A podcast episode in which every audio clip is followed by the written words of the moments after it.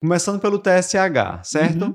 A biotina ela promove uma alteração no TSH muito conhecida que é a supressão. Isso. Aquele TSH que vem ali de 01, 02, isso. ou até mesmo mais bloqueado que isso, 001, e pode acabar confundindo com hipertireoidismo subclínico, né? É, a realidade é assim, a biotina, é, baseada nessa questão da presença dela dentro do kit diagnóstico, ela tem uma característica bem interessante, que é quando você tem esses ensaios imunométricos é, ou ensaio tipo sanduíche, né, ela tem uma tendência de dar uma falsa redução nos níveis, né? Então o TSH cai nessa situação e outros hormônios também, FSH, LH, podem cair nesse mesmo testosterona, pode cair nesse mesmo tipo. Então, se for feito um ensaio imunométrico para a dosagem, você ter, pode ter uma falsa redução por conta de biotina.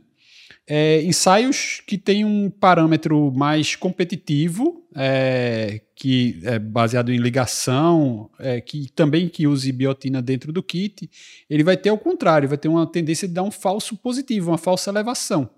Então, no, é, ficou muito famosa a biotina por conta de, exatamente da tireoide, porque acaba dando tudo é, a, a, a, conjunção perfeita, né? Apocalíptica ali quase.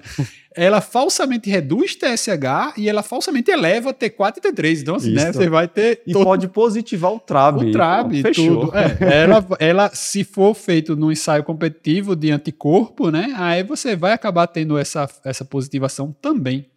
Então, você pode ter um laboratório completamente de Graves ali isso é só uma interferência laboratorial. De novo, cai naquele cenário de você é, sempre questionar num paciente que não tem clínica porque aquele exame veio alterado, né? Sim.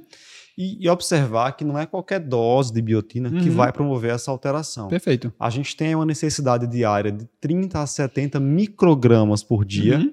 mas, por exemplo, tem suplemento para cabelo que usa 10 miligramas de uhum. biotina, né? É, então e, é uma dose muito maior que aquela que a gente precisa. E aí lembrar, lembrar daquela historinha, né? Assim, como a gente está falando, é, biotina é uma vitamina, né? Uma vitamina hidrossolúvel, a gente tem na alimentação, é, que é usada em doses suprafisiológicas nesse contexto de alguns tratamentos, é, principalmente tratamento dermatológico acaba sendo mais utilizado, né? É, então, assim, não vai ser um grande problema você suspender a medicação é, para fazer seus testes laboratoriais, né? Então, a orientação, se tem um paciente que está usando biotina e você precisa avaliar a função tiroidiana, orientar a suspensão da vitamina pelo menos é, três dias antes. Geralmente 72 horas é mais do que suficiente, né? Alguns trabalhos, alguns lugares trabalham até com 48 horas, mas assim, três diazinhos antes de fazer o teste, suspenda a, a, o polivitamínico que você estiver usando. Se você está na dúvida, não sei se meu polivitamínico tem, se não tem, se a dose do meu, do, da minha vitamina é suficiente para ter essa interferência, pô, não é. Suspende ali três diazinhos antes. É uma vitamina hidrossolúvel, então ela não vai ter essa função de depósito. Né? Ela vai, você suspendeu ali os dois, três dias, ela vai, consequentemente, chegar em níveis normais e você não vai ter interferência com o ensaio. Boa.